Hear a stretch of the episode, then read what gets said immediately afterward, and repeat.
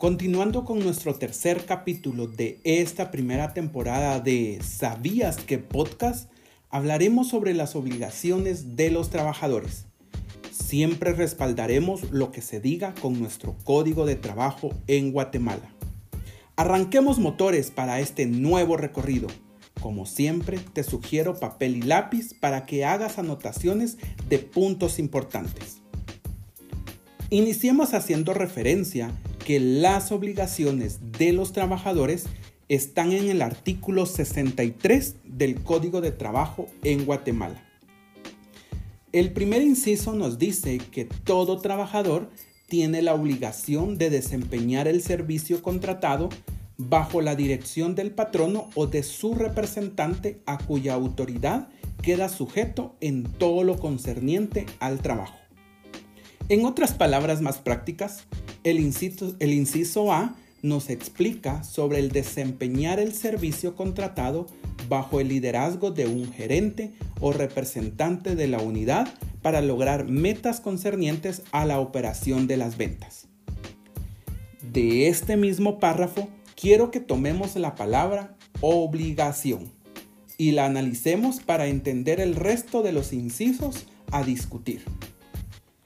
Según etimología de la palabra obligación, dice que viene del latín obligatio y significa acción y efecto de cumplir algo prometido o debido. Entonces recordemos que fue a lo que nos comprometimos como asociados cuando firmamos nuestro contrato laboral. En este episodio vamos a ver siempre conceptos, pero también ejemplos prácticos o algunas situaciones que son consultas que hacen a recursos humanos. Continuamos con el inciso B, siempre del mismo artículo 63. Este nos narra que todo trabajador debe ejecutar el trabajo con la eficiencia, cuidado y esmero apropiado en la forma, tiempo y lugar convenidos. Acá quiero que separemos la mención en dos partes. Primero, hablemos de la eficiencia y cuidado. ¿Qué es lo que pasa cuando en la operación se descuida la rotación del producto, revisión de fechas, faltantes y sobrantes, mal manejo del producto en la descarga o cualquier otra de las funciones que debemos manejar y cumplir de acuerdo con el puesto en que fuimos contratados?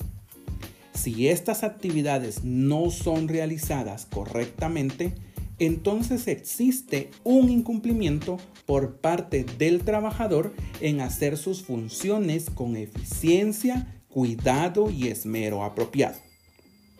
La segunda parte habla del tiempo y lugar convenidos.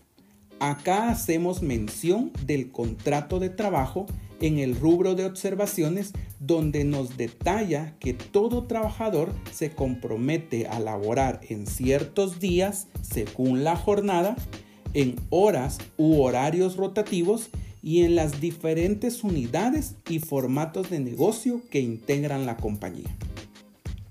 ¿Cuáles son los ejemplos de incumplimientos recurrentes que se dan en los empleados? Veamos empleados que no se presentan a laborar, no justifica su falta y tampoco informa a su líder por ningún medio. Empleados que acuden a una cita médica en el Seguro Social, pero después ya no se presentan a la tienda o toman mucho tiempo para, para trasladarse de la periférica hacia la tienda sede en que laboran. Empleados que salen de mixto en su turno y no completan la segunda parte de la jornada. Ahora pasémonos al inciso D, el cual dice que debe observar buenas costumbres durante el trabajo. Y para tener más amplitud de lo dicho, veamos qué es una buena costumbre. Investigando encontré que una buena costumbre es un término jurídico empleado en la vida cotidiana para referirse a un conjunto de normas sociales que no alteren el orden público, preservando la paz y la seguridad, encontrándose estrechamente asociado con otros conceptos éticos y morales, tales como la decencia, el decoro, la dignidad y pudor. Nuevamente veamos algunos ejemplos de cómo puede no cumplirse con este inciso. Relaciones sentimentales que ocasionan conflictos de intereses, peleas físicas entre empleados, calumnias o comentarios hacia la dignidad de otros compañeros de labores, los famosos comentarios de radio pasillo, el uso inadecuado de vocabulario con palabras soez, falsificación o alteración de información, tomar productos sin pagar o aceptar regalías de proveedores y no cumplir con las normas, reglamento y políticas de la compañía. Avanzando en el tema, en el inciso G, habla sobre guardar los secretos técnicos, comerciales o de fabricación de los productos a cuya elaboración concurran directa o indirectamente. Recuerden que este inciso lo podemos ver respaldado en nuestra política interna de confidencialidad de la información. Por esto mismo debemos tener cuidado con la información que nos comparten en base al puesto que ejecutamos, el resguardo de las claves, accesos o permisos en sistemas internos de la compañía. Ahora pasémonos al artículo 64, donde expone las prohibiciones a los trabajadores. La primera cita dice que el trabajador no puede abandonar su trabajo en horas de labores sin causa justificada o sin licencia del patrono o jefe inmediato. También este mismo artículo indica que está prohibido que el trabajador labore en estado de embriaguez o bajo la influencia de drogas, estupefacientes o en cualquier otra condición anormal.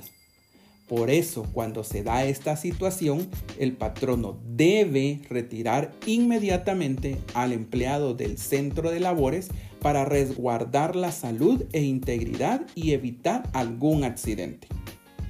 En una tercera cita dice que el empleado no debe usar los útiles o herramientas suministrados por el patrono para objeto distinto de aquel al que estén normalmente destinados. Lamentablemente, lamentablemente puede darse que alguno use la computadora, la impresora, la handheld, el teléfono corporativo para actividades que no corresponden a sus labores. Al final de este artículo 64 refiere que el patrono puede sancionar o tomar alguna medida correctiva con el trabajador con las formas previstas del artículo 77. Este artículo 77 a lo que refiere es la terminación del contrato de trabajo, medida que la compañía legalmente podría tomar. Sin embargo, internamente manejamos un programa de asesorías para mejorar en tres niveles, verbal, escrita y día de toma. Este mecanismo busca el rescate del asociado y concientizarlo para mejorar las áreas de oportunidad. Como se mencionó anteriormente, existen muchos ejemplos de las faltas a las obligaciones de los trabajadores. Por, esto mismo, en consenso con un equipo multidisciplinario, se analiza la mejor decisión para nuestros asociados, ya sea una medida disciplinaria de asesoría para mejorar o dependiendo de la gravedad o tipo de caso, la desvinculación laboral. Decisión basada siempre en el respaldo legal del Código de Trabajo. Otra de las obligaciones que debemos hablar y mencionar es el trámite de las tarjetas de salud de manipulación de alimentos y pulmones. Ya se sabe que el proceso correcto es poder realizar los exámenes de laboratorio presentarlos en el centro de salud de nuestra comunidad, a juntar copia de DPI y fotografía reciente. Es un trámite personal en el centro de salud y que no tiene costo para la tarjeta de manipulación de alimentos y tarjeta de salud. Dicho trámite lo debes de realizar con tiempo para evitar el vencimiento de alguna de las tres tarjetas y que esto te ocasione alguna dificultad para tu ingreso a labores. Por favor, no te arriesgues, no hagas un pago a un tramitador, amigo o persona ajena a este proceso. No hagas algo que pueda poner en riesgo tu continuidad laboral y para dar ese respaldo legal se hace referencia al artículo 321 decreto 1773 del Código Penal de Guatemala, donde indica sobre la falsificación de alguno de estos documentos, documentos siendo penada por la ley. La falsedad material quien hiciere en todo o en parte un documento público falso o altere un verdadero, de modo que pueda, pueda resultar perjuicioso, será sancionado con prisión de 2 a 6 años. Entonces, asociados, ¿cuál es el mensaje?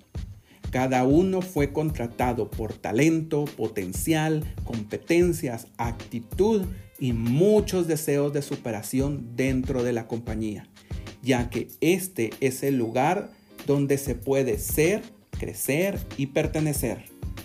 ¿Qué te pide la compañía? Que acates tus obligaciones, que cumplas procesos y políticas, que escribas tu propia historia de éxito y que seas parte del mejor lugar para operar, comprar y trabajar. Y para despedirme de este episodio les pregunto, ¿quién es la número uno? Exacto, la clienta siempre U. Hasta pronto, tu asesor de recursos humanos.